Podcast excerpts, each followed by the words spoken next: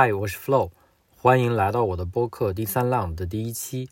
借助 AI 的能力，我把科技领域一些对我产生启发、有价值的英文内容翻译后配上语音，制作成一系列中文播客。这样做的初衷是想将那些引人思考的内容分享给更多的人。我相信，无论是科技爱好者，还是对新知识充满好奇的朋友，都能在这里找到价值和灵感。本期播客，我选了自己在 YouTube 上喜欢听的一个频道，叫做 Lex Fredman。Lex 在 YouTube 上有超过三百多万的订阅者。这位 YouTube 的本职工作是在麻省理工学院做研究，也教授机器学习的课程。对人工智能领域有较深的理解，他邀请过许多业界非常重要的人物进行对话。Lex 的播客至今已经有超过四百多期，参加过的人包括马斯克、马克扎克伯格、Ray Dalio、Vitalik，就是以太坊的创始人，还有其他太多。这些嘉宾都是很厉害的人。本期是 Lex 在二零二三年九月十一日发布的第三百九十五期内容。与沃特·艾萨克森的对话。沃特是记者，也是作者，担任过 CNN 的首席执行官和《时代》杂志的执行编辑。他被人熟知的主要因为几部重要的人物传记，有马斯克、乔布斯、爱因斯坦、达芬奇和本杰明·富兰克林等。我本人也是读过乔布斯和马斯克传。沃特对在科技、政治和历史都有很深厚的积累。能在访谈中提供很稀有的观点。同时，当我听这一期播客的时候，也是因为我很好奇，什么样的一个人可以用什么样的视角去观察和记录这些改变世界的人。在播放他们的对话前，我想说一些我听完后的感受。许多成功人士，他们的动力往往来源于艰难的童年遭遇。认识和驾驭内心的恐惧是非常重要的。像马斯克和达芬奇这样的创新者，他们经常使用象形思维来理解复杂概念，这帮他们解决了很多实际问题。从最基础的原理出发，对于创新来说非常关键。比如，马斯克在开发自动驾驶车辆的时候就使用了这样的方法。敢于冒险也是创新和探索的重要部分。他在发射火箭这件事上就体现了这一点。有时候，这些人的行为可能看起来很疯狂，但这恰恰是推动创新的力量。在管理和领导方面，残酷的诚实有时候很有必要。乔布斯就展现了这种风格。当然，还有其他很多值得注意的内容。现在就请听 Lex 和 Water 的对话吧。沃尔特·艾萨克森是有史以来最伟大的传记作家之一，写过关于爱因斯坦、乔布斯、达芬奇。詹妮弗·杜德纳、富兰克林、亨利·基辛格的令人难以置信的书，现在又写了一本关于马斯克的新书。我强烈推荐大家阅读他关于马斯克的新书。我相信短期内会有争议，但从长远来看，我觉得他将激励数百万年轻人，尤其是童年生活困难、周围环境艰苦或自身思想艰苦的年轻人，去解决世界上最棘手的问题，并为这些问题找到解决方案，无论困难有多大。在这次对话中，沃尔特和我讨论了他的所有著作，并用其中的个人故事讲述了在科学、技术、工程、艺术、政治和生活中追求伟大的大原则。马斯克新书中有很多内容，我觉得最好留到我在播客中再次与马斯克直接对话时再谈，应该很快就会有机会了。也许在这里还应该提到我的友谊，比如与马斯克的友谊，以及其他任何影响，比如金钱。门路、名声、权力都不会导致我牺牲自己的政治。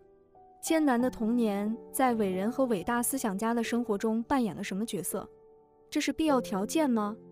这不是必要条件，但可以肯定的是，很多真正有动力的人之所以有动力，是因为他们利用了童年的恶魔。即使是奥巴马也在回忆录中有一句话：每一个成功的人，要么努力不辜负父亲的期望，要么努力不辜负父亲的罪过。对马斯克来说，尤其如此，因为他的童年既暴力又艰难，父亲的心理也很有问题。通过驾驭他们，这也是他比我做的更冒险、更狂野的部分原因。你曾写到，马斯克谈到了他的父亲，有时感觉就像精神折磨。童年时与他的互动，是啊，马斯克和金博尔会告诉我，比如说，马斯克在操场上被人欺负，有一天被人推下水泥台阶，脸被打得很惨。金博尔说：“我真的认不出来了。”我的意思是，他在医院住了将近一周，但回家后，马斯克不得不站在父亲面前。他的父亲斥责了他一个多小时，说他愚蠢，站在了打他的人一边。这可能是马斯克一生中最痛苦的事件之一。是的，还有维尔德学校，那是一种准军事营地，南非的年轻男孩都被送去那里。有一次，他瘦得皮包骨头，他不善社交和情感。他说自己是阿斯伯格症患者，所以在那样的夏令营里受到了创伤。但第二次去的时候，他长高了，差不多有六英尺，还学会了一点柔道。他意识到，如果他被人打了，他可能会很疼，但他会尽可能用力地打对方的鼻子。我花了很多时间和埃洛尔·马斯克，他的父亲交谈。马斯克已经不再和他的父亲交谈了，金博尔也是，已经很多年了。埃洛尔甚至没有马斯克的电子邮件，所以很多时候埃洛尔会给我发电子邮件。埃洛尔的性格是那种洁癖的性格，他在工程学，尤其是材料科学方面有着卓越的才能。知道如何使用云母在南非建造野外营地，以及云母如何不传导热量。当然，马斯克对我说，他的母亲很早就和埃洛尔离婚了。我说，马斯克的危险在于，他变成了他的父亲。每隔一段时间，你就会和他在一起。莱克斯和他相处得很好，他甚至会和你谈论恶魔，谈论迪奥波罗在他脑海中跳舞。他很有自知之明，但你可能也见过他被恶魔控制的时候。他会变得非常阴暗，非常安静。格兰姆斯说：“我可以提前一两分钟知道他的恶魔模式什么时候会发生。他会变得有点黑暗。”我在会议上看到过这种情况。有人会说：“我们不能以低于二百美元的价格制造这个零件。”或者说：“不，那是不对的。”然后他就会突然清醒过来，就像这样，他也会突然清醒过来，突然在手机上给你看短剧，还拿一些事情开玩笑。因此。我认为从童年开始，他就有很多面，甚至可能有很多个性，有工程模式、傻气模式、魅力模式、远见模式，但也有恶魔和黑暗模式。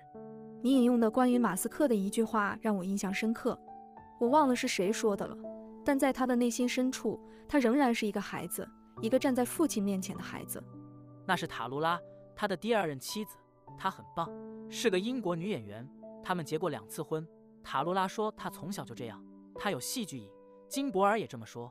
我问为什么，他说，塔卢拉也说，对他来说，爱情和家庭都与这些心理折磨有关。塔卢拉二零零八年和他在一起，当时公司要倒闭了。他告诉我，在这个男人的内心深处，这个孩子仍然站在他父亲的面前。你认为我们中的许多人在多大程度上是这样？我想这是真的，但有很多不同的方式。我想说点个人的看法。那就是我很幸运，也许这也是我的缺点，因为我有你能想象到的最伟大的父亲和母亲。我在新奥尔良一个神奇的地方长大，我的父亲是一名工程师，一名电气工程师，他总是那么和蔼可亲，所以我可以写马斯克，我可以写爱因斯坦、乔布斯或达芬奇，他们完全被恶魔撕裂，童年经历了各种困难，甚至没有得到父亲的认可，因此。有时，我们这些有幸拥有真正温柔甜蜜童年的人，在成长的过程中会遇到更少的恶魔，但我们成长的动力也会更少。我们最终可能会成为博斯维尔，而不是约翰逊博士。因此，我一直很尊重那些在舞台上的人。你不认为自己是竞技场上的男人？我的职业生涯温柔而甜蜜。我采访过非常有趣的人，但我从未发射过有一天可能会飞往火星的火箭。我从未让我们进入电动汽车的时代。我从没在工厂里熬过夜，我没有这样的动力，也不喜欢冒险。马斯克喜欢冒险，对我来说，如果看到有风险的东西，我就会花一些时间计算。但这也是像马斯克这样的人能干成事，而像我这样的人能写马斯克的另一个原因。还有一个方面是，无论是马斯克还是达芬奇，他们的童年都很艰难。我想知道，你是否能从中汲取一些智慧，给那些童年经历坎坷的人一些建议？我们每个人都有心魔，即使是那些在新奥尔良神奇的地方长大、父母体贴的人也不例外。是的，我们都有心魔。人生的第一条规则就是驾驭你的心魔。达芬奇知道自己是个拖延症患者，通常要知道是什么侵蚀了你，知道如何驾驭它，还要知道自己擅长什么。我再以马斯克为例，比起马斯克，我更像金博尔。这说明什么呢？这说明我在经营《时代周刊》时还不错。当时编辑部有大约一百五十人，我认识他们所有人，我们度过了一段欢乐时光。当我去 CNN 工作时，我并不擅长做一个组织的管理者或执行者，我有点太在乎别人不挠或不生我的气了。马斯克也这么说过。约翰·麦克尼尔，他曾是特斯拉的总裁。我和约翰·麦克尼尔聊了很久，他说：“呃，马斯克就是会炒人鱿鱼，我们对人很粗暴，他对面前的人没有同情心。”约翰·麦克尼尔不会炒人鱿鱼，他更在乎的是取悦眼前的人，而不是取悦整个企业或把事情做好。富兰克林具有取悦他人的天赋。约翰·亚当斯和其他人对他最严厉的批评是他含沙射影，这意味着他总是试图让人们喜欢他。但事实证明，当他们在制宪会议上无法解决大洲和小洲的问题时，当他们无法解决巴黎条约时，不管是什么问题，他都能把人们团结在一起。这就是他的超能力。我的超能力绝对不是成为一个强硬的管理者。在管理 CNN 一段时间后，我说：“OK，我想我已经证明了我并不真正喜欢这个，也不知道如何做好这个。是的，我认为我有能力仔细观察人们，用直白但我希望有趣的叙述方式写出来。我在经营 CNN 三年后才意识到，我不适合在高度紧张的情况下担任高管，而马斯克适合在高度紧张的情况下担任高管，以至于当事情变得不那么紧张时。”当他们真正制造出足够多的汽车和火箭升空着陆时，他就会想到别的事情，这样他就能激流勇进，有更大的强度。这就是他的超能力，比善于观察的超能力大得多。但我认为，在此基础上，他不仅仅是对风险和戏剧的沉迷，在他之上总有一个伟大的使命，这是对人类的怜悯之情，而不是对可能和你一起坐在会议室里的三四个人的同情。你可以看到。比尔·盖茨、拉里·萨默斯、马斯克，他们总是对人类的这些伟大目标感同身受，但有时他们也会对眼前人的情绪一无所知，或者有时冷酷无情。正如你所说，马斯克比我见过的任何一个人都更受使命的驱使。这不仅是使命，就像宇宙使命一样。第二，让我们进入可持续能源时代，让我们进入电动汽车、太阳能屋顶和电池组时代。第三是确保人工智能的安全性，并与人类价值观保持一致。我时不时会和他聊天，谈论星链卫星什么的，或者他会对太空探索技术公司的人说：“如果你们这样做，我们这辈子都到不了火星。”然后他会发表演讲，说明在我们有生之年登上火星对人类意识有多么重要。我在想，OK，这是某个人试图激励团队的鼓舞士气的演讲，或者是你在播客上做的那种滔滔不绝的演讲。但就在我第二十次看他演讲时，我意识到，OK，我相信了。实际上，他就是受此驱动。他感到沮丧和愤怒的是，就因为这个工程上的小决定，大任务就无法完成了。他曾开玩笑说，他小时候有多喜欢看漫画。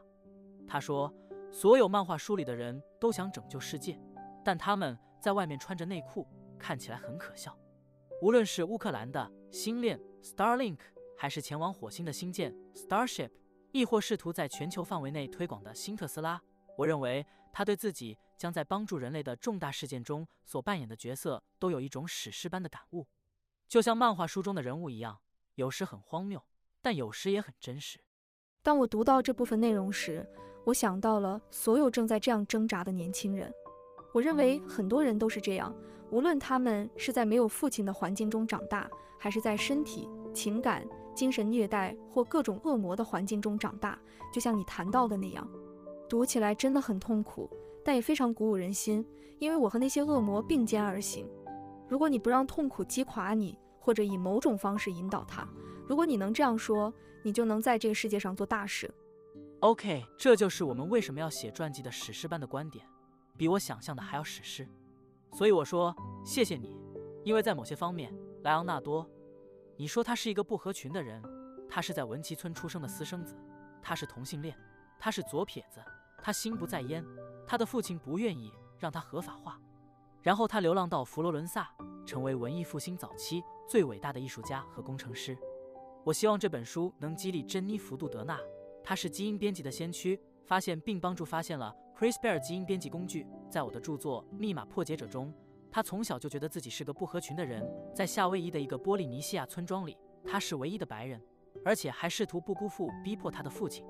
科学不适合女孩，你不能学数学或科学，所以这促使他说：“OK，我要学数学和科学。”我只是想打断一下，珍妮·福杜德纳。你写了一本关于他的书，诺贝尔奖获得者 Chris Bear 的开发者，真是不可思议。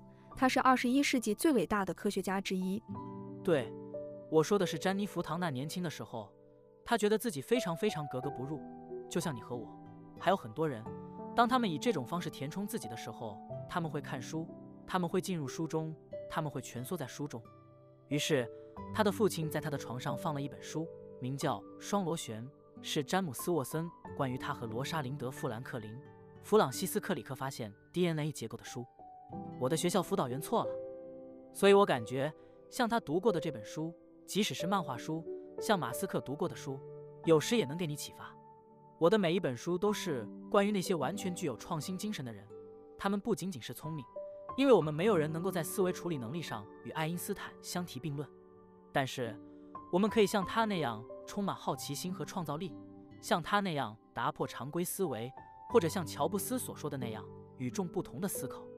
因此，我希望通过我的书，我在说，这不是一本如何做的指南，但这是一个你可以并肩行的人。你可以看到，爱因斯坦是在德国长大的犹太人；你可以看到詹妮·弗杜德纳的成长经历，或者是作为一个局外人，或者是达芬奇，或者是马斯克，他在南非的暴力环境中长大。父亲心里有问题。当他和哥哥去听反种族隔离音乐会时，下了火车，有一个人头上插着一把刀。他们踏进了血泊，血沾在他们的灵魂上。问题不在于如何避免留下疤痕，而在于如何面对它。爱因斯坦也是。我很难从你的传记中选出我最喜欢的一本，但是爱因斯坦，你真的描绘了另一个人的形象。我不想称他为不合群的人，而是一个不一定有标准成功人生轨迹的人。我不知道到底该问什么问题。爱因斯坦是德国的犹太人，他的生活开始变得艰难。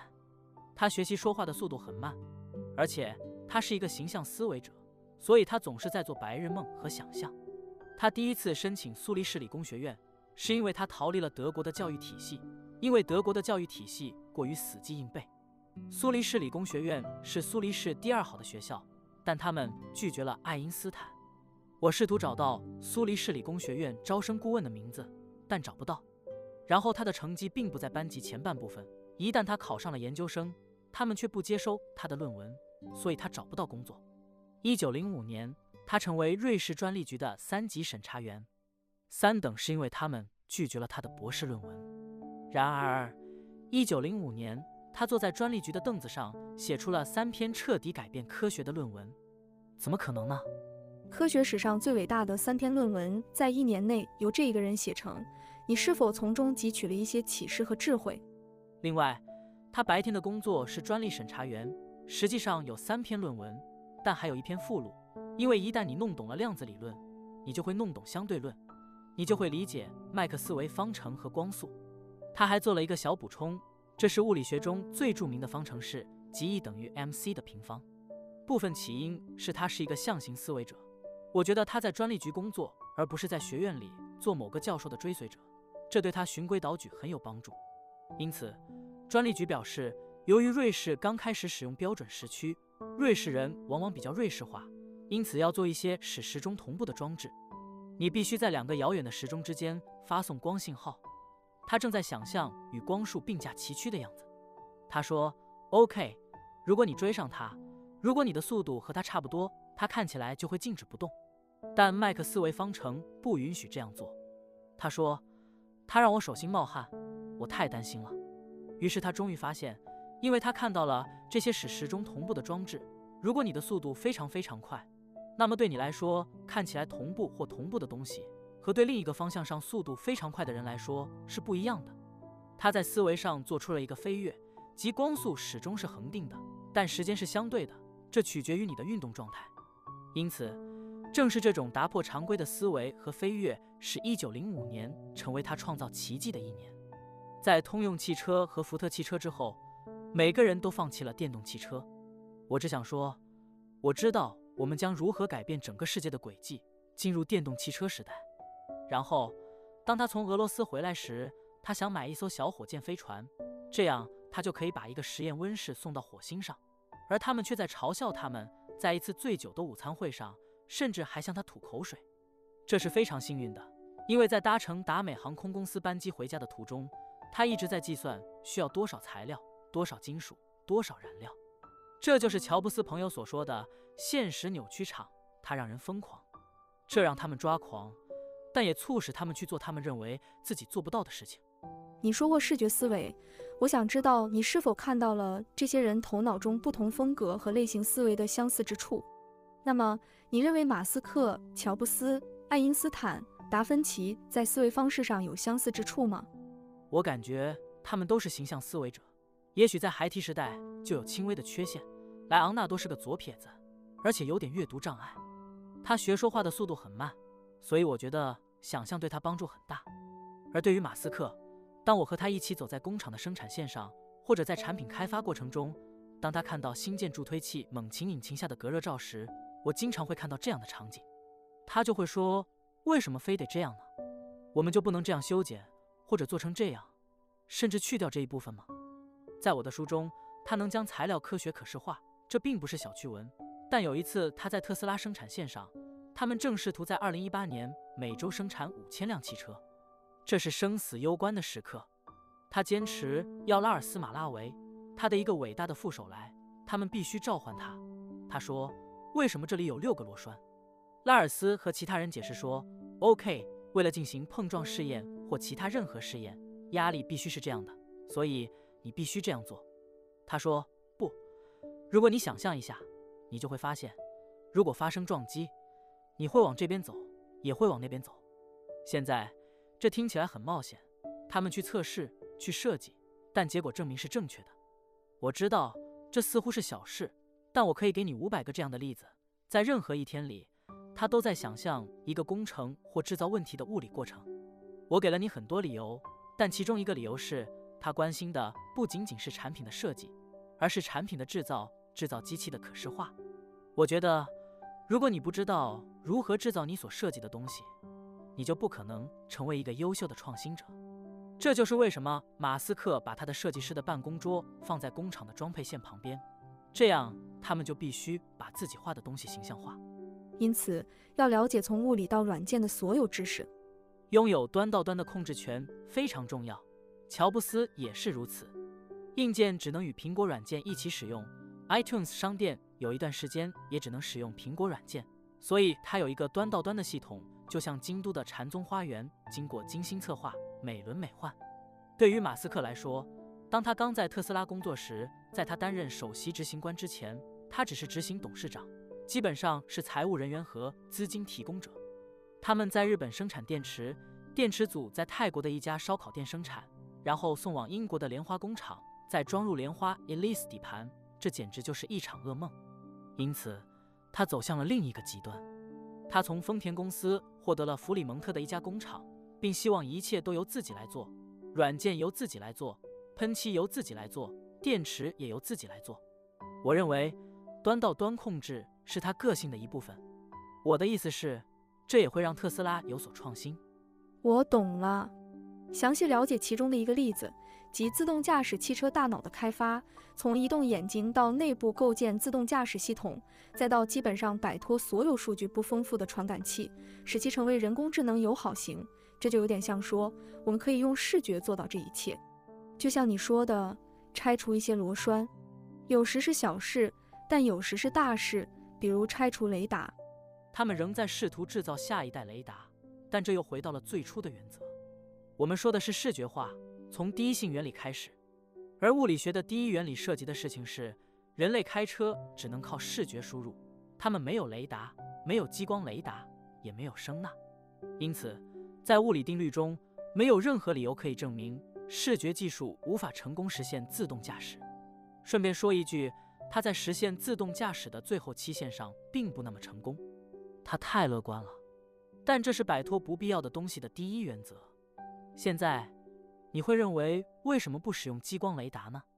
这就好比，是的，我们可以只用视觉来做事情，但当我晚上看星星时，我也会用望远镜。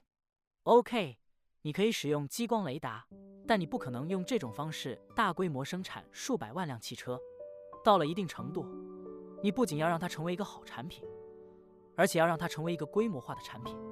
你也不能像谷歌地图那样根据地图来制作，因为它永远无法在新奥尔良太热的时候从新奥尔良开到我想去的斯利德尔。他一直痴迷于他所称的机器人出租车。我们将制造没有方向盘、没有踏板的下一代汽车。因为它将是完全自动驾驶的，你只需召唤它，不需要驾驶它。拉尔斯马维、德鲁巴格利亚诺和其他人，他们说：“OK，听起来不错，但还没实现。”是的，几个月前，他终于转过身来说：“我们干吧。”然后他开始关注装配线如何运作。我们将如何做到这一点，并使其成为与机器人出租车相同的平台？他们是通过编写数十万行代码。来实现这一目标的这些代码会说：如果你看到红灯停，有闪烁的灯，两条黄线这样做；有自行车道这样做；如果有人行横道，就这么做。这真的很难做到。现在，它只能通过人工智能和机器学习来做到这一点。FSD 十二将以特斯拉每周拍摄的十亿帧左右特斯拉驾驶员的照片为基础，并指出，当人类遇到这种情况时会发生什么。我们只挑选最优秀的人类，五星级司机，Uber 司机，就像马斯克说的那样。这使他改变主意，遵循第一原则，但又说：“OK，我甚至要改变完全自动驾驶的方式。”因此，它不是基于规则，而是基于人工智能。就像聊天，GPT 并不试图通过研究来回答你的问题：谁是五位最好的教皇什么的。聊天 GPT 是通过摄取人们所写的数十亿件作品来回答这个问题的。这是人工智能，但在现实世界中是通过摄取视频完成的。有时候，我觉得他和其他人，他们在这个世界上成功的建造了一些东西，基本上是在自信的探索一个黑暗的房间，对这个房间的实际样子有着非常自信、雄心勃勃的愿景。他们就像直接走进黑暗，地上没有痛苦的玩具或乐高积木，我只是走着，我很清楚墙有多远。当他们跑到乐高上时，他们很快就愿意调整自己，踩在乐高上，身体充满了疼痛。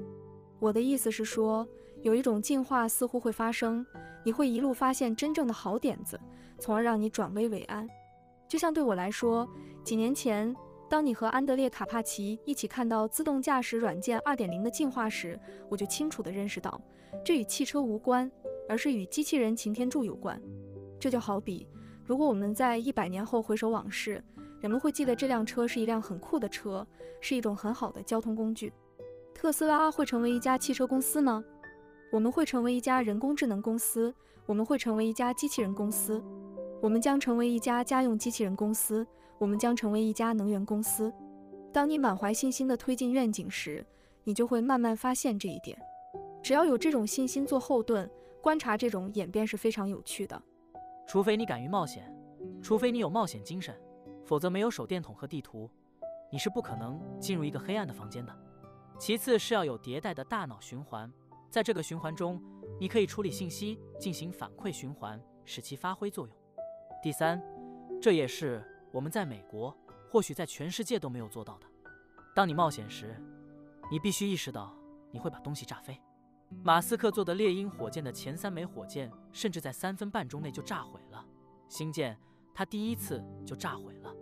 所以，波音公司、美国国家航空航天局和其他公司已经变得不愿意进入你的小黑屋，因为他们不知道出口在哪里，不知道通往出口的灯火通明的道路，也不知道那些创造了美国的人们何时来到这里。而现在，我觉得我们的裁判多于冒险者，更多的律师。监管者和其他人说你不能这么做，我感觉你对五十年、一百年后的看法也是正确的。除了太空旅行，马斯克最让人记住的就是现实世界中的人工智能，不只是机器人擎天柱，机器人擎天柱和自动驾驶汽车也差不多，他们都在使用 GPU 集群或 Dojo 芯片或其他任何东西来处理真实世界的数据。我们都对大型语言模型生成预测文本的人工智能感到兴奋。你在播客中也是如此，这很好，尤其是如果你想和聊天机器人闲聊的话。我感觉，乐观主义者、机器人或全自动驾驶在这方面远远领先于其他人。我喜欢你说的闲聊。我想说的是，作为有史以来最伟大的作家之一，你把语言和语言的掌握说成只是闲聊，这很有趣。这其实是一个有趣的问题：世界的智慧，人类的智慧，究竟在文字里，还是在视觉里，还是在物质里？这是数学。也许这一切都可以归结为数学。最终，这种关于现实世界人工智能与语言的讨论都是一样的。我有机会在元宇宙中与先生一起玩了不少。扎克伯格最近问我：“你喜欢你自己吗？”我从来都不喜欢我自己，但比较容易喜欢另一个人。这就是缺乏同理心。但是这让我开始比以前有更多的疑问，比如这个物理现实到底有多重要？因为我在那个元宇宙中看到了我自己和其他人。看到了脸部的细节，看到了你在照镜子时可能会想到的所有东西，或者瑕疵，诸如此类的东西。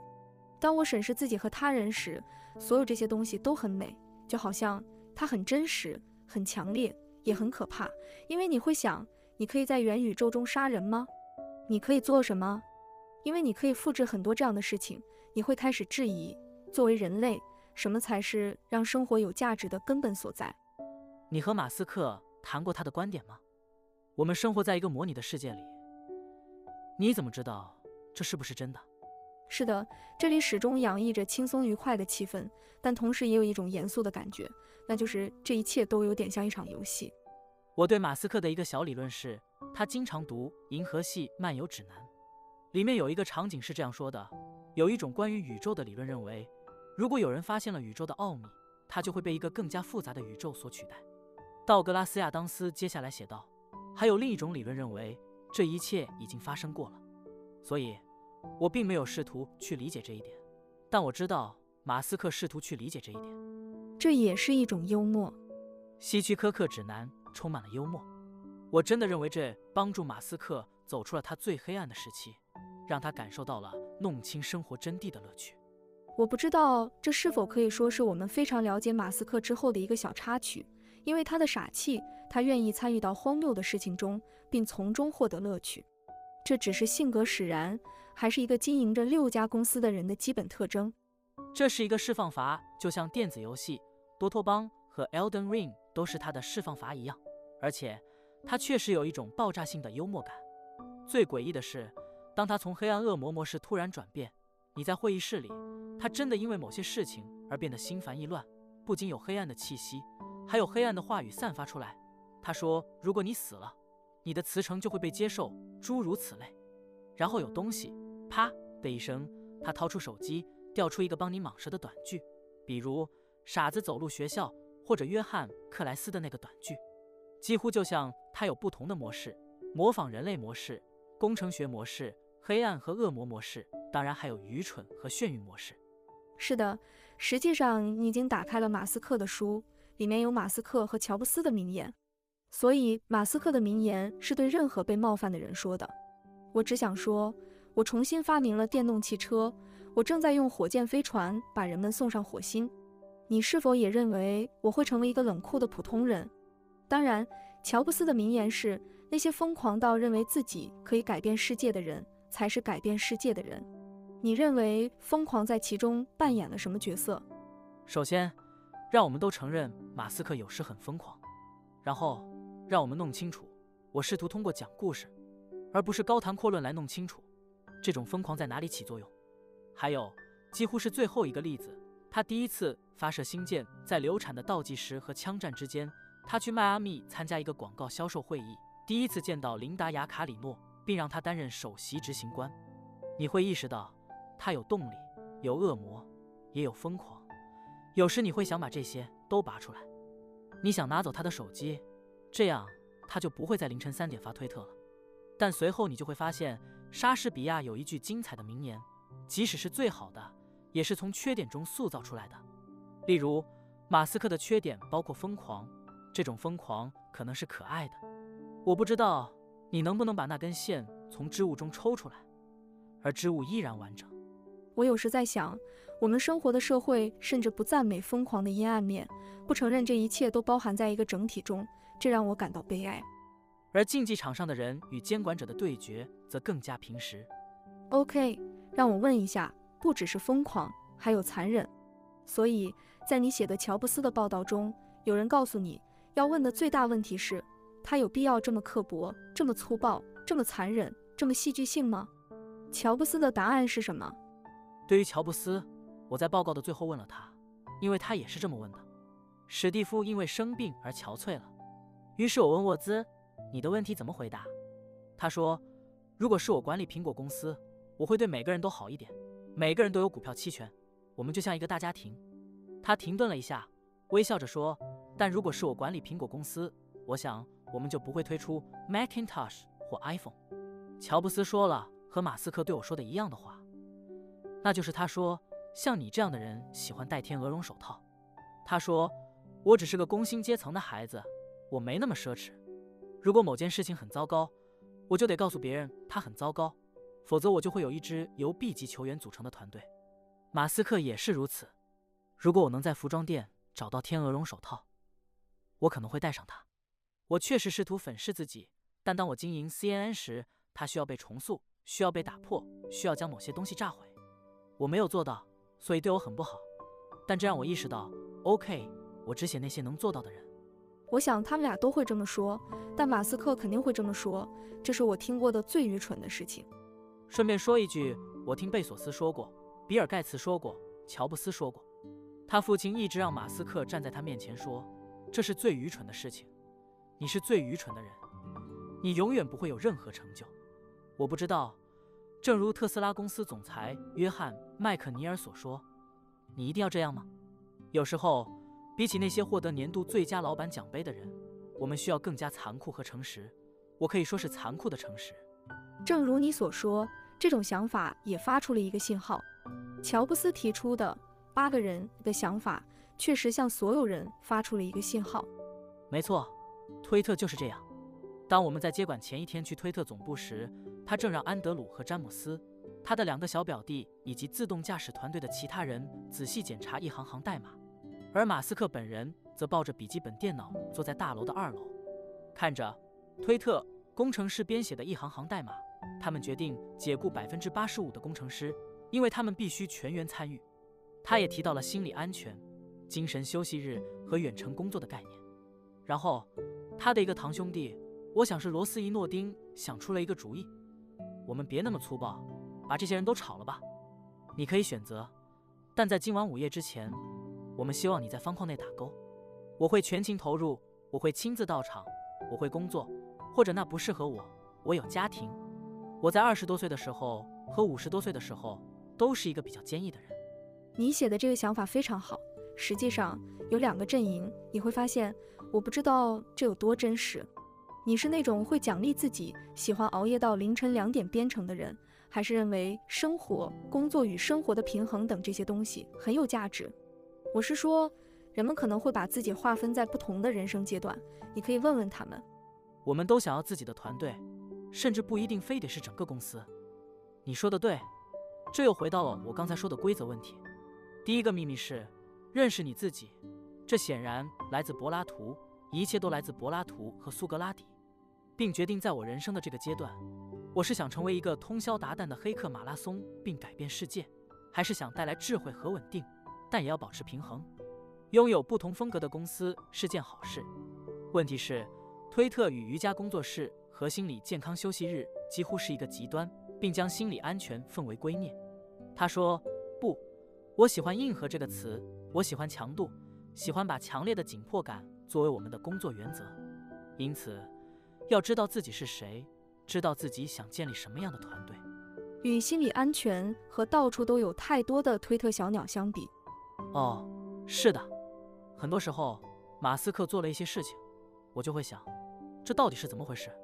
其中包括更改推特。”的名称和去掉小鸟，但当我看着他时，他想：“OK，这些可爱的小鸟以推特的名义鸣叫，并不激烈。因此，无论好坏，我觉得他都将 X 带入了一个硬核领域，与那些发表硬核言论、持有硬核观点的人在一起。我当时想，OK，这下糟了，整件事情都要崩溃了。OK，它是有问题，但它的核心强度也意味着有新的事情在那里发生。不喜欢小鸟叽叽喳喳的甜美叫声，说我想要更强烈的东西。正如你在提到前任推特 CEO 时所写的那样，马斯克说，推特需要一条会喷火的龙。我觉得这是一个很好的机会，也许我们可以回顾一下推特传奇中一些值得纪念的时刻。你在书中已经写了很多，从考虑收购的早期到收购如何进行，再到像你提到的工程团队的细节。但正如我们所说，他是个表演戏剧瘾者，他不喜欢平淡无奇。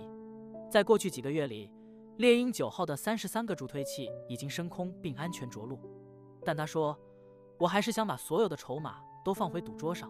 我想继续冒险，我不想细细品味。他已经卖掉了所有的房子，因此他开始秘密购买推特的股票。一月、二月、三月到了一定时间就会公开。他必须申报。我们在奥斯汀的 Gigafactory 工厂的夹层里，他一直在想我该何去何从。当时，也就是四月初，他们打算给他一个董事会席位，而他要签署一份停职协议，停在百分之十或更高的水平上。我还记得，当时我们站在一起，卢克诺奇克、肯豪里和他的一些朋友在夹层里，整个下午，一直到晚上吃晚饭的时候，我们都在想，我们应该这样做吗？我什么也没说，我只是个旁观者，但其他人都在说，不好意思，你为什么要拥有推特？格里芬和他的儿子一起吃了晚饭，梅不知为何也在城里，梅说，OK，我用推特，他们给了他一个董事会席位。然后他去了夏威夷，去了拉里·埃里森的房子。他有时会去那里。他不但没有享受三天的假期，反而变得精力充沛，开始发短信。我想，其中包括那条喷火龙的短信。他用了好几次。帕拉格不是那个要把推特推向新高度的人。这句话。到了温哥华，格兰姆斯和他碰面，他们通宵达旦地玩《埃尔登指环》。他当时正在做 TED Talk，因此从四月底到十月交易完成。这段时间是很坎坷的，人们总是问我，他是不是想退出交易？我说，你说的是哪个马斯克？他在奥斯汀会见了三四个投资银行家，包括 Centerview 的 Blair Ephraim、Bob Steele 和 Perilla Weinberg，他们给他提供了各种选择。你想退出吗？你想留下吗？你想降价吗？我觉得他是个重情重义的人，他将成为我们按照二十年前的想法。来做 X 点 com 的助推器，直到十月初，当擎天柱机器人在加利福尼亚亮相时，律师们才终于告诉他们：你们不可能打赢这场官司，但最好还是完成交易。到那时，他不仅能接受，有时还很高兴。最终，交易会在周五上午完成。他和他的律师、银行家们制定了一个闪电收盘的计划。这样做的原因是。如果他们在当天市场收盘后完成交易，他就可以给佩罗格和另外两人发信解雇他们。对他来说，这既是钱的问题，也是一个原则问题。我不会说是原则问题，而是嘿，他们在数字上误导了我。所以我打算试试柔术，从他们那里捞点钱。当他接手后，场面就有点疯狂。他试图通过三个不同的回合来决定如何将员工人数降到原来的百分之十五。他是在圣诞夜参加完会议后才决定的。他们告诉他，我们不能丢掉萨克拉门托的服务器群，因为它需要冗余。他说，不需要。他飞到奥斯汀。小詹姆斯说，我们为什么不自己做呢？他让飞机掉头，他们在萨克拉门托降落，然后他亲自把他们拉出来。我们还应该说，在此基础上，我们一直希望或考虑成立一家新公司，从零开始建立一家社交媒体公司。金博尔在奥斯汀一家很棒的餐厅吃午饭时说：“嘿，你为什么要收购推特？现在，他们花了一段时间，你可以用这种或那种方式来争论，得出的结论是区块链的速度不够快，反应不够及时，无法在一天左右的时间内处理十亿条推文。当他们一直试图让他与山姆·班克曼免费交谈时，他很生气。他想说：我会投资，但我们必须在区块链上进行投资。”金博尔仍然赞成创办一家新公司，并在区块链基础上进行回溯。我觉得成立一家新的媒体公司会更好。它不会像推特那样背上包袱，也不会像现在这样打破传统。但是要拥有数百万、数亿真正的用户，而不仅仅是巨魔，并像其他人发现的那样从头开始是很难的。就像 Mastodon 和蓝天和县城一样，甚至没有任何县城有基础，所以这很难。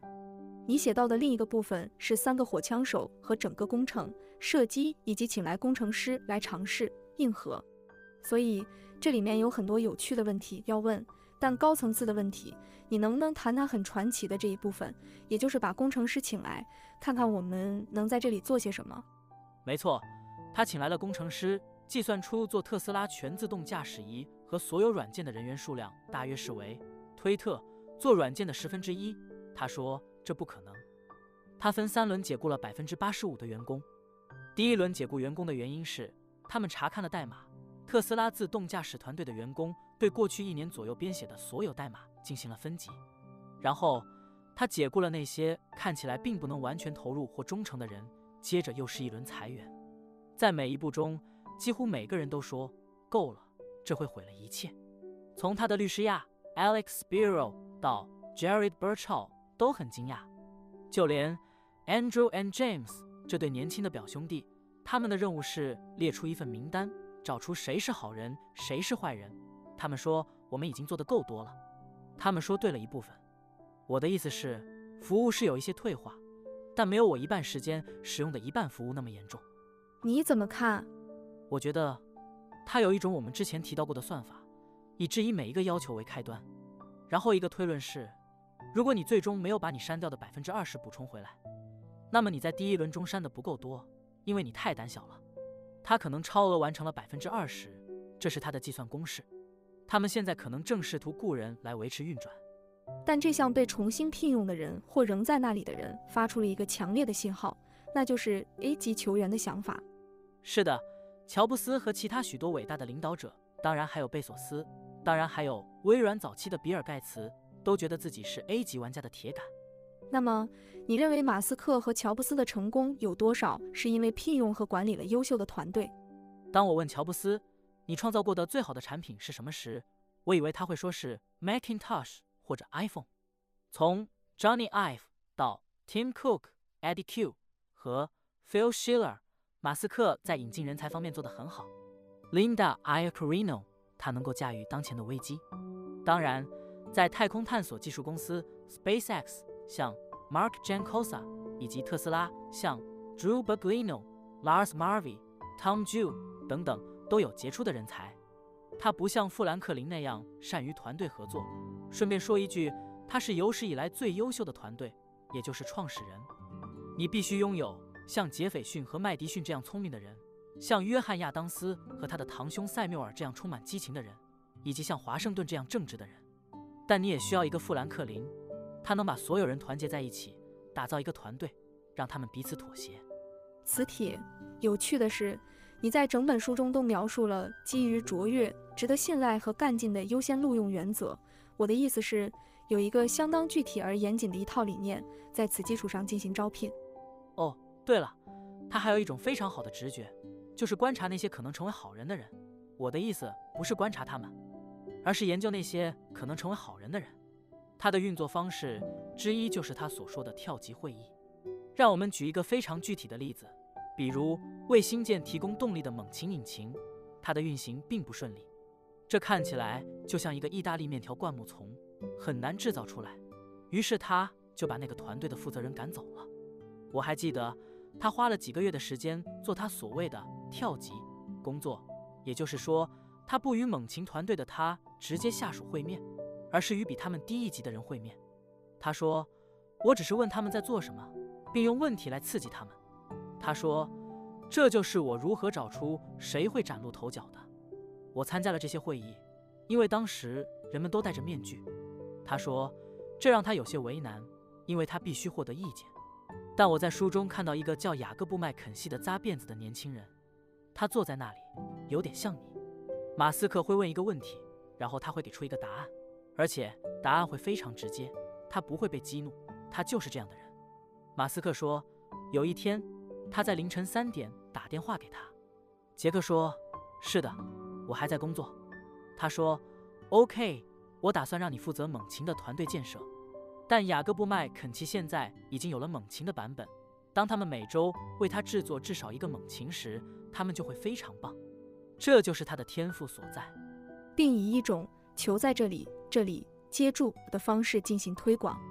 是啊，我曾与不少人交流过，他们甚至只是 Model X 的使用者。从纸面上看，他们似乎无法驾驭这辆车，但他们却驾驭得非常成功。他在太阳能部门的业绩很糟糕。我很喜欢这个叫布莱恩道的人。马斯克甩掉了两三个人，布莱恩一到，Brian Dow 出现了。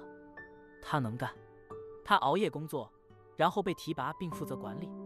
最后，马斯克通过两三个人管理太阳能屋顶部门。我当时正坐在马斯克位于博卡奇卡的房子里，那是他的两间小卧室。有两三次，马斯克坚持要在博卡奇卡的一栋房子里安装太阳能屋顶。夜深人静的时候。我得踩着梯子爬上屋顶，站在尖顶的屋顶上。马斯克就在旁边说：“为什么我们需要四颗螺丝才能把这个单腿拧上？”布莱恩就在一旁满头大汗地做着一切。但几个月后，情况不妙，马斯克就把他解雇了。所以，我总是试图了解，是什么让那些留下来的人茁壮成长。你怎么看？我觉得这是一种自我认知，就像 Andy Krabs 或其他人一样。他们说我是铁杆，我真的很想把火箭送上火星，这比什么都重要。其中有一个人，我想应该是蒂姆·扎曼。我希望他听到这个消息的时候，我给他找对人了。他花了点时间为特斯拉自动驾驶汽车公司工作，但工作太紧张了，他请了一段时间假去了另一家公司。他说我在特斯拉已经精疲力竭了，但在下一个地方又觉得无聊。于是我打电话给特斯拉的阿肖克，问。我可以回来吗？他说：“当然可以。”这句话说得很好。那么，您能不能就卓越、可信赖和动力这三者中，您认为最重要也是最难做到的一项，谈谈您的看法？可信度是个有趣的问题。比如，你是那种不成功便成仁的人吗？是的，我觉得，尤其是在接管推特时，他认为那里有一半人是不忠诚的，但他错了。他做了一件事，组建了行星队。我称之为“火枪手”，我想这是我给他们起的绰号，就是年轻的表兄弟和其他两三个人。他让他们查看这些人发布的 Slack 消息，以及推特上所有人发布的消息。所以，如果有人在内部 Slack 上发帖说那个混蛋马斯克要接手了，我担心他是个疯子什么的，他们就会被列入名单，因为他们想要全员忠诚。他们没有查看公司论坛上私人信息。我想在公司论坛上发帖的人应该知道。公司可以查看这些信息，我觉得这主要是推特的情况，他不会在 SpaceX 坐着说谁都有忠诚，每个人都像马克·杨科扎一样聪明绝顶。你是不是铁杆？是不是全心投入？尤其是如果你不得不搬到德克萨斯州南端这个叫博卡奇卡的小镇，你就必须全心投入。这就是动力，也是最后一块。就合作而言。你和富兰克林是史上最伟大的团队之一，我很喜欢。我以为是披头士，但富兰克林也很不错。读读宪法，再读读爱彼之路。富兰克林和乔布斯有什么相似之处呢？我觉得马斯克的有趣之处在于，正如你所写的，他经营着六家公司。首先，乔布斯不得不暂时管理皮克斯和苹果公司，但马斯克每隔几个小时就会转换思路。从如何植入神经链接芯片，植入大脑的机器人会是什么样子？我们能让它移动多快？再到猛禽上的隔热罩，或者切换到模仿人类的机器学习全自动驾驶。在推特，董事会同意这笔交易的当晚，这在全世界都是一件大事。我相信你还记得马斯克买下推特的事。当推特接受他的提议时，我想，OK。但后来他去了南德克萨斯州的博卡奇卡。花时间修理猛禽发动机上的一个阀门，如果我没记错的话，这个阀门有甲烷泄漏问题。在场的所有工程师都在想，这家伙刚刚买下了推特，我们是不是该说点什么？然后他就和金博尔一起去了布朗斯维尔的一家路边酒吧，坐在前面听音乐，没人注意到他的存在。在某种程度上，他的长处和短处之一就是在一天中会连续不断地关注许多不同的事情。他会担心把视频上传到 x 点 com 或支付系统，然后马上转到联邦航空局给星舰发放许可证的问题上，或者担心如何与中央情报局打交道。当他专注于其中任何一件事时，你都无法让他分心。他又不是也在考虑处理星链的问题，但我还得担心特斯拉关于新款2.5万美元汽车的决定。现在，他会在这些会议之间处理信息，然后发泄情绪。无论好坏，他都会在游戏中扮演一个朋友，或者发几条推特来发泄情绪。这通常不是一件健康的事情，但对他来说是一种释放。人们纠正了我的说法。他是一个连续任务执行者，这意味着他可以在一个小时内专注于一项任务。他玩一会儿游戏，然后专注于下一项任务。我的意思是，你能从中汲取一些关于时间管理的智慧吗？这些人所做的一些事情，你会说：“OK，我也可以这样，我也可以更有好奇心，我可以质疑每一条规章制度。”我认为，任何人都不应该试图模仿马斯克的时间管理方式，因为需要一支团队。如何处理他所专注的事情之外的其他事情，以及一种可以像他的情绪一样转变的心态，你和我都会经历转变。而且，如果我在想我要在这个播客上说什么，我也在想我女儿刚刚发来的关于她正在看的房子的邮件，我就是在多任务处理。实际上，她并没有这么做，她是按部就班的执行单项任务，重点非常突出。我认为从中可以汲取智慧，比如，首先。她和富兰克林让我有这种感觉，没有任何借口不完成大量工作，而这只需要极度的专注。就像我说的，登上火星的紧迫感，以及周五晚上十点在博卡奇卡发射台的紧迫感。因为今天是周五，所以只有几个人在工作。他下令增派人手。他说，明天之前我要有二百人在这里的发射台上工作。我们必须有强烈的紧迫感，否则我们将永远无法到达火星。我的意思是，对我来说，这就是一堂课。即使是平淡无奇的事情，也可以充满丰富的内涵。就像你只需要真正沉浸其中。因此，切换可以让我们保持这种强度，因为我们大多数人都无法长时间在一项任务中保持这种强度。是的，我想这又回到了知道自己是谁的问题上。也就是说，有些人能够高度集中注意力，而有些人则能洞察许多事物的规律。他很容易分心，这就是为什么在他的作品中，未完成的画作比已完成的画作要多。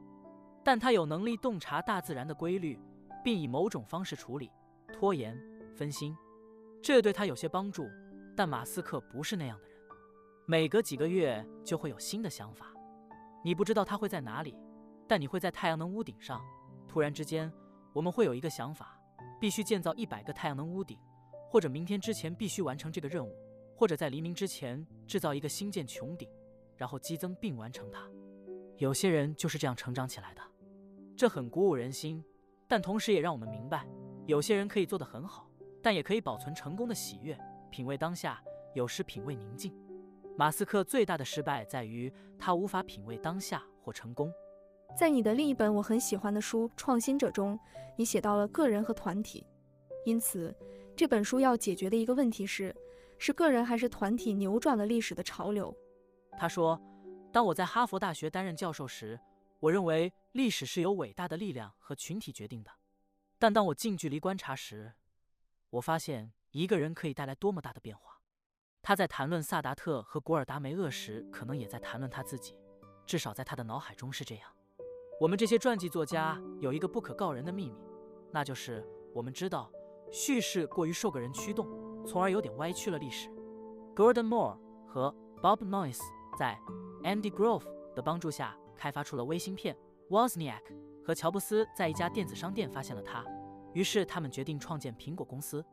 我想我有点偏向于只看乔布斯、马斯克和爱因斯坦能做什么。我还想知道，如果没有他们，历史的力量会不会出现？如果没有他们，那些人群会不会做到？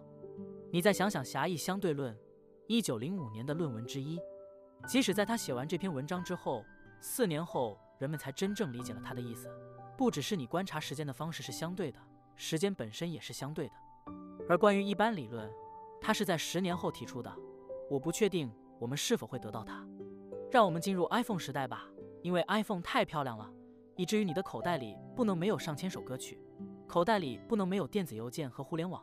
口袋里不能没有手机。从松下到摩托罗拉，有很多脑残的人都不明白这一点，而且可能已经有一段时间了。我当然认为电动汽车的错误也是如此。吉姆和福特，所有在那里的伟大人物，他们错过了这艘船，他们最终砸了他们，因为他们决定停止它。十二年前，我们的航天飞机就要停飞了，因此，马斯克做了很多事情。会有人说，读读这本书吧。如果他们读了这本书，就会知道事情的全部。Martin Eberhard 或 Mark Tarpan，有些人曾经帮助创建过公司，公司的外壳和其他东西。但真正让我们的电动汽车年产量达到一百万辆的人是马斯克。如果没有他，我不认为我们会去看五年后是否有人会购买汽油动力汽车。我们都是凡人。你认为马斯克何时以及如何从他现在的高产计划中退休？我认为他不能没有压力、戏剧性和全心投入的感觉。他从来没有说过：“也许我喜欢拉里·埃里森在夏威夷海滩上的房子，也许我应该花时间去做。”相反，他却说：“我很早就知道度假会害死人，他一度假就会得疟疾。有一次他去度假，他们把他从贝宝公司赶了出来。有一次他去非洲，得了疟疾，他说：‘我知道了，假期会杀了你。’这很有趣，因为这些项目都是一百多年的项目。在我观察他的时候，每周早些时候的会议之一就是火星殖民者。我们开了两个小时的会。”讨论火星上的治理结构会是怎样的，人们会穿什么衣服，机器人会如何工作。我坐在那里说，他们在做什么？他们在谈论什么？他们在努力建造火箭飞船和其他一切。他们在担心火星，同样也在担心火星的治理结构。每当他处于一个紧张的时刻，比如火箭即将发射，他就会开始问别人一些未来的事情，比如新的精英引擎什么的。如果我们要造那个。我们是否有足够的材料准备订购？或者我不知道，他只会问问题，就像他在造机器人出租车汽车，二点五万美元的廉价全球汽车时一样。他的激情在于机器人出租车。我们如何让这个工厂每年生产一百万辆汽车？即使是机器人出租车，也是一个更长远的设想。我是说，他可以从二零一六年就开始吹嘘，但没有。我的意思是，Waymo 可能会做一些小实验。但不会制造出没有方向盘的汽车来接管高速公路。我希望达芬奇、乔布斯、爱因斯坦和马斯克都能将这束火焰发扬光大。这也是你写关于这些人的书的原因之一。这样，如果你是学校里的年轻女性，没有人告诉你要做科学，而你读了关于詹妮弗·杜德纳的破译密码的书，你会说：“OK，我也可以成为那样的人。”当你说：“也许我会成为一个监管者。”或者你说，也许我会成为一个挑战极限、挑战界限、挑战人类的人，正如乔布斯所说。让我问问你的思想、你的天才、你的过程。三局两胜。OK，带我回顾一下你写传记的过程。我指的是它的完整性，而不仅仅是写传记，而是深入的理解你的书对人类故事和人类故事背后的更宏大的想法都是这样做的。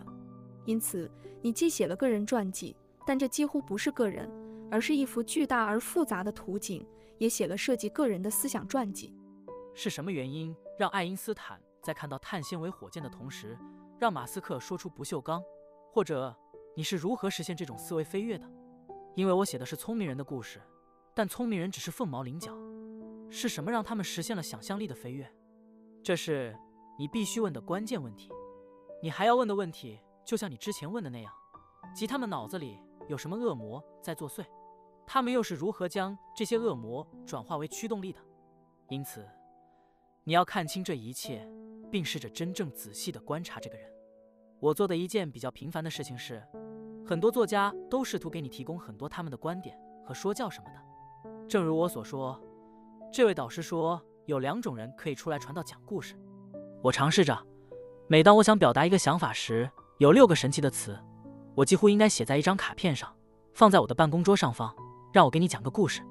所以，如果有人说马斯克是如何发现优秀人才的，我想，OK，让我给你讲讲杰克麦肯锡的故事。或者，这不是我杜撰出来的，我是说，这就是上帝在圣经中这样做的原因。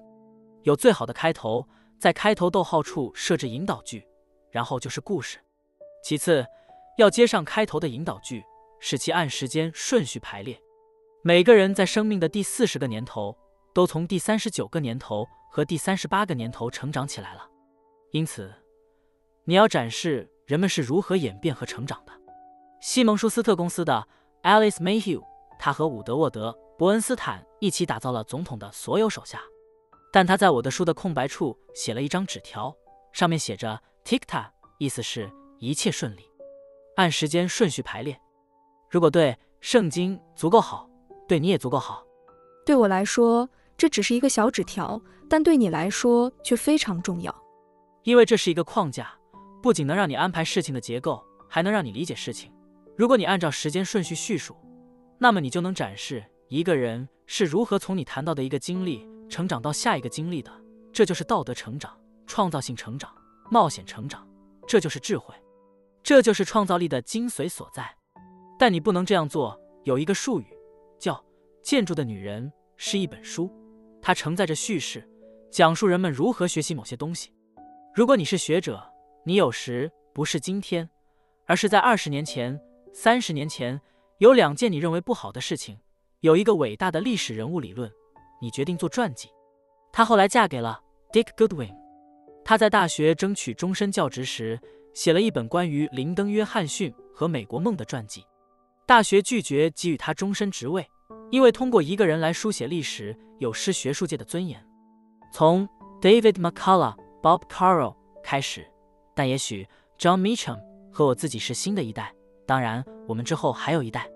但除了通过人讲述故事之外，第二件事就是学院往往不屑于他们所谓的强加叙事，而你却把它变成了讲故事，因为这意味着你遗漏了一些东西，把它变成了叙事。这就是我们形成世界观的方式。那么，让我问你这样一个问题：在收集了解的过程中，有多少是观察到的？有多少是采访到的？对于富兰克林，这一切都基于档案。当然，我们有他写的四十卷信件。马斯克的书几乎比我所有的书都更注重观察，因为他敞开心扉的方式令我叹为观止。我是说，我和 Jennifer Doudna 在他身边待了很长时间。我去了他的实验室，用一页管和试管编辑了一个人类基因。但我想说，我花了三十个小时和他在一起。我无法计算。光是观察马斯克就花了一百个小时或更多。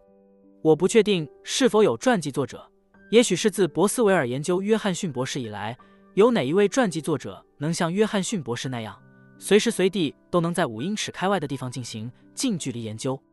我试着摆脱故事的束缚，这不是关于我的。OK，这就是发生的事情，这就是这个故事。以下是他第一次在推特上露面当晚发生的事情，你可以自行判断。你接受过很多采访，你对接受过采访的人给予了肯定。那么，作为一名有抱负的采访者，我想问一下，你是如何做到的？我已经请了一百四十人，也许是一百五十人，他们都列在后面。其中有一件小事，人们不会注意到，但我现在要说的是，他们都在记录中。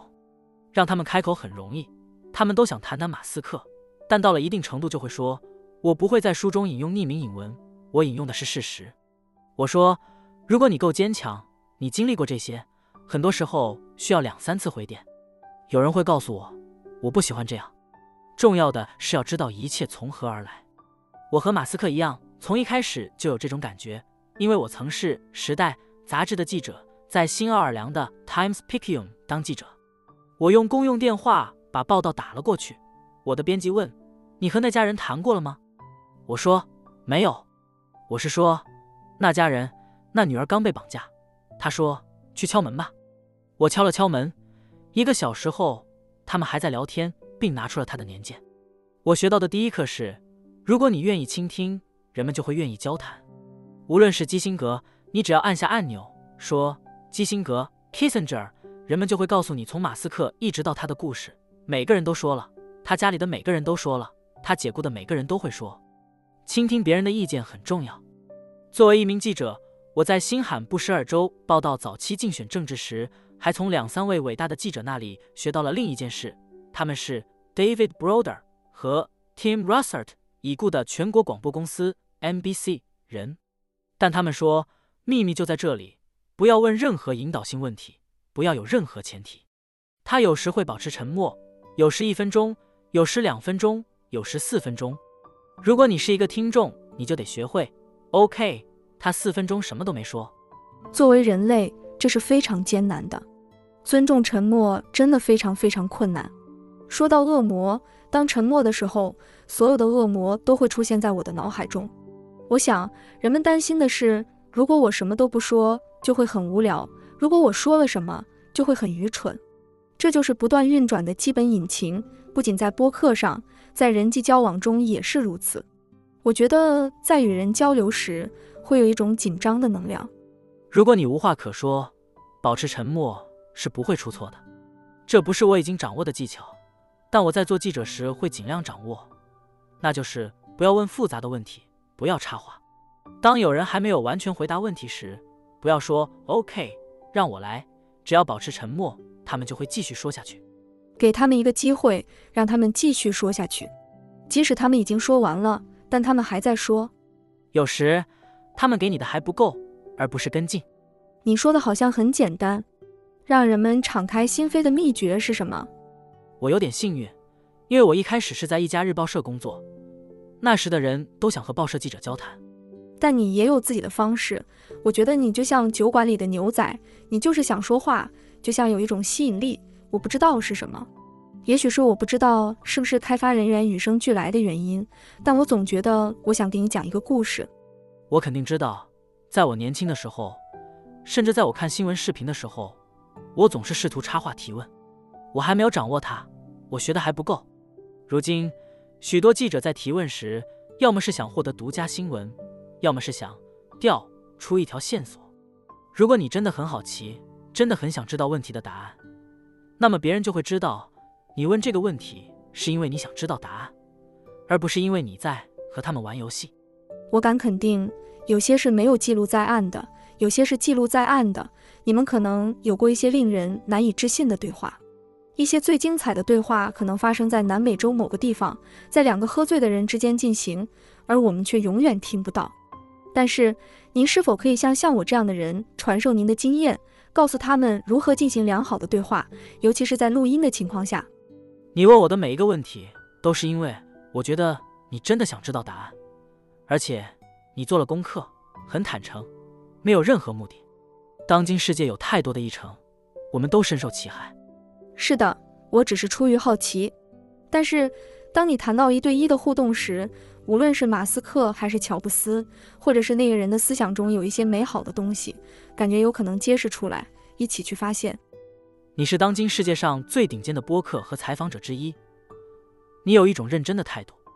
富兰克林是教我最多关于对话的人。通过阅读他的书，他写了一篇关于这个问题的精彩文章，其中包括沉默，但也包括尝试提出真诚的问题，而不是一味的表达观点。这有点苏格拉底的意思。但每当他想知道，我想在费城成立一个消防员团，他会去他的团体，他称之为皮围群俱乐部。他们会提出一个问题：为什么我们没有这么做呢？然后第二部分就是要确保自己倾听。如果有人有想法，哪怕只是萌芽，也要给予肯定。正如乔所说，真正的问题在于此。我确实认为，如果我在某些情况下，即使是在晚餐或其他场合，我和某人在一起，我通常会很好奇。谈话会进行下去，带着问题。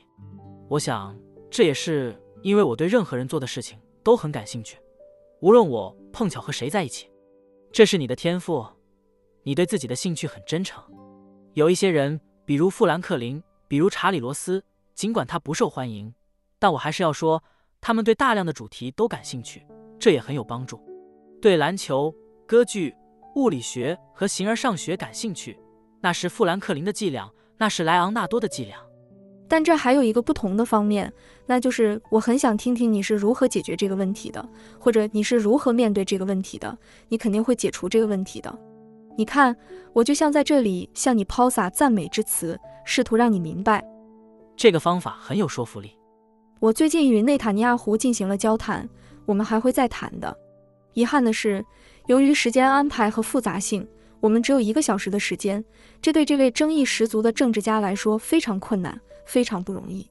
我理解这一点，但他也是一个争议十足的演讲家，这一点很难在一个小时内突破。但有些人，无论是因为恶魔还是因为他们的政客，所以他们有议程和叙事等等，所以要突破这些。我不知道是否有一些建议，一些你学到的智慧，如何通过任何东西方法来消磨个人建立起来的墙壁。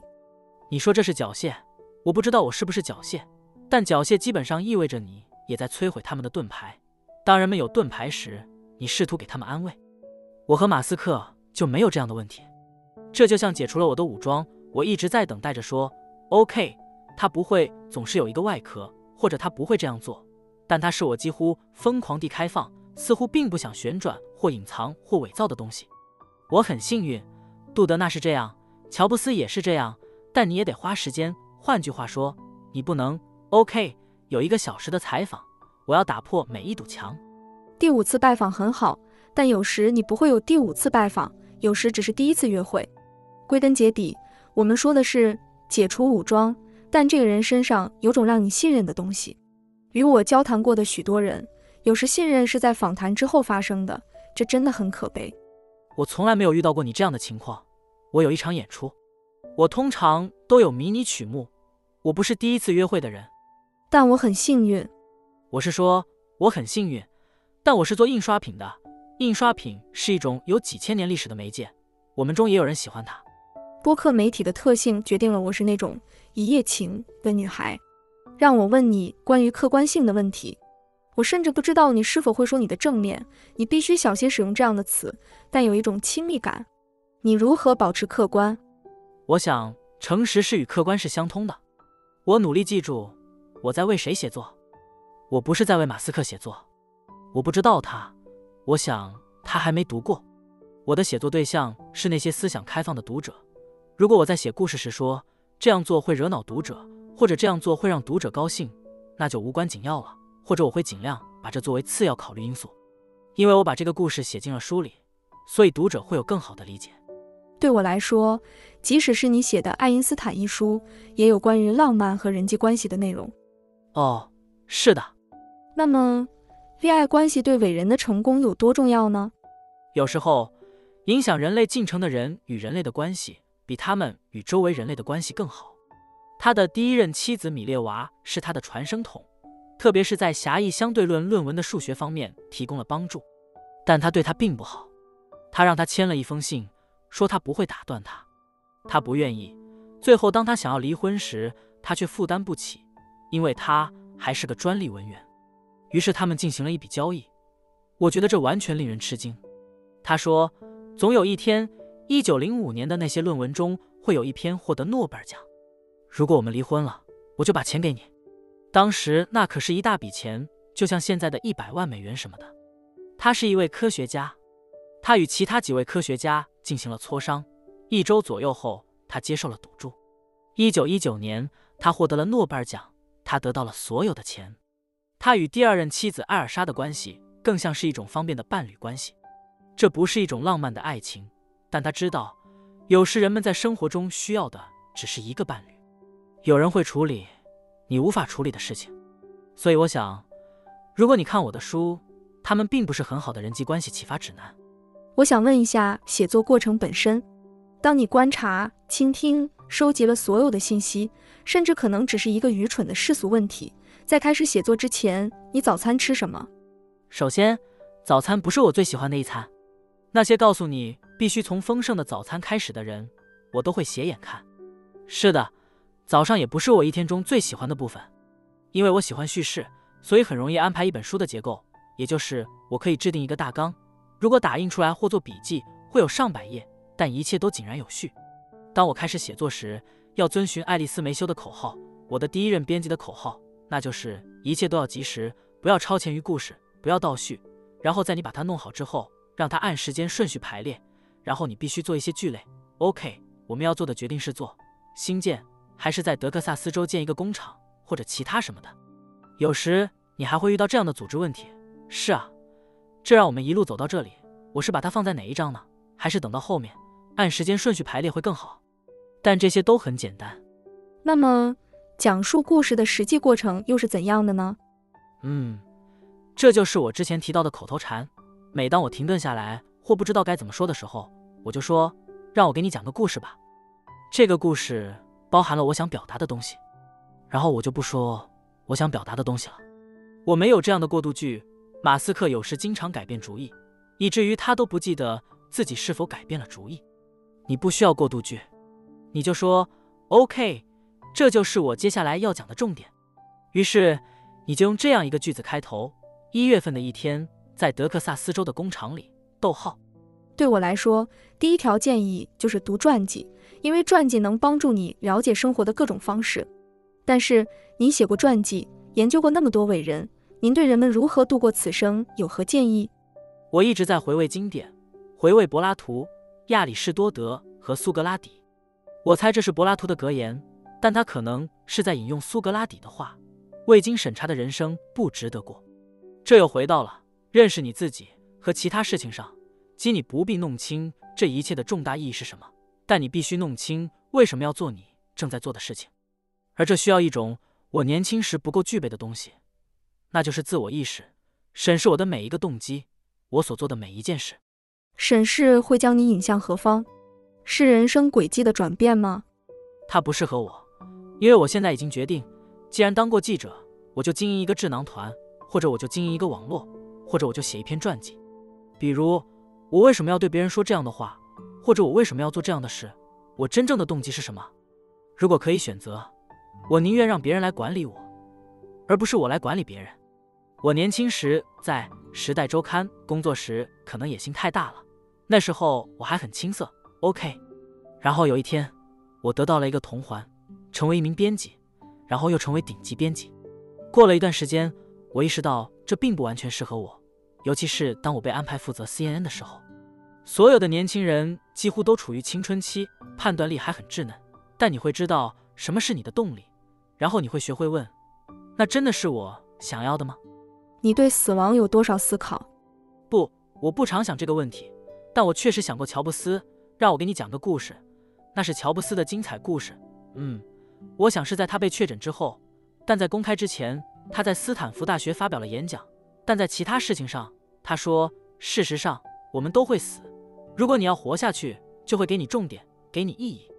马斯克曾对我说过，硅谷的很多科技兄弟都在寻找长生不老的方法。我们读过西西弗斯的神话，知道被判永生是多么糟糕的事情。因此，古希腊有一个人走在国王身后说：“记住你必死，记住你会死。”这让人们不至于有点失控。你考虑过给世界留下了什么吗？作为传记作家的幸运之处在于，你知道自己的遗产是什么。你将激励某个地方的十七岁生物系学生成为下一个伟大的生物化学家，或者像马斯克一样创办一家公司。我搬回新奥尔良是有原因的。首先是飓风袭击，卡特里娜飓风过后，我被邀请担任恢复管理局主席。我意识到，我所拥有的一切都来自这座美丽的宝石之城。我上过的美好高中，我学会骑自行车的美好街道，都充满了挑战。我永远不可能解决全球层面的挑战。但我可以回到家乡，说我的部分遗产将是我努力回报家乡，即使是在杜兰大学教书，我也不会把它当做一种恩惠。我很享受这一切，但这就像 OK，我是社区的一部分。我们在美国失去了这一点，因为孤独的人之所以孤独，是因为他们不是社区的一部分。但我有我所有的高中同学，他们是我的朋友，他们都还在新奥尔良。我有我的家人，但我也有杜兰大学在新奥尔良的机构。他们一直都在那里。如果我能参与帮助新奥尔良的学校系统，帮助青年赋权计划，帮助杜兰大学的创新中心，我甚至还加入了城市规划委员会，为短租房的分区条例操心。当时的想法是让自己沉浸在我的社区中。我的社区非常出色，让我成为现在的我，并且年复一年，一场飓风接一场飓风的给我制造麻烦，确保每一代人都能发挥创造力。从爵士乐到美食。再到建筑师，这是一座充满创造力的城市。因此，我想我不会说遗产，但我要做什么来回报它？这是说遗产的一种较低层次的方式。我通过回到我开始的地方，第一次尝试去了解它，来回报它。这是对艾略特一句话的翻版。我不想让你觉得是我想出来的，请务必注明出处。非常感谢，Elliot。在他的作品《四重奏》中的结尾部分写道：“我们不会看到某些探索，而我们所有探索的终点将是回到我们出发的地方，通过那扇未知但已记起一半的大门，第一次了解他。我想，如果是莎士比亚戏剧，第五幕就叫第五幕。OK，你回到你来过的地方，不要坐在那里担心遗产问题，而是坐在那里说：“我如何确保其他人能够从新奥尔良开始拥有神奇的轨迹？”对我来说，你是有史以来最伟大的故事讲述者之一，我一直是你的忠实粉丝。肯定不是真的，但你真好。我想这可能是富兰克林说的。我一直是你的超级粉丝，你是肯定不会低声下气出现并与我交谈的人之一。嘿，我专程飞到奥斯汀来参加这个活动，因为我是你死忠粉，因为你认真对待他人，关心他人。谢谢你们。谢谢你用自己的故事激励了千千万万的人，谢谢你，莱克斯。感谢您收听本期与沃尔特·艾萨克森的对话。现在，请允许我用荣格的一句我最喜欢的话作为结束语：为了避免面对自己的灵魂，人们会做任何事情，无论多么荒谬。一个人不会通过想象光明的形象而开悟，而是通过让黑暗意识到自己的存在。感谢您的收听，希望下次再见。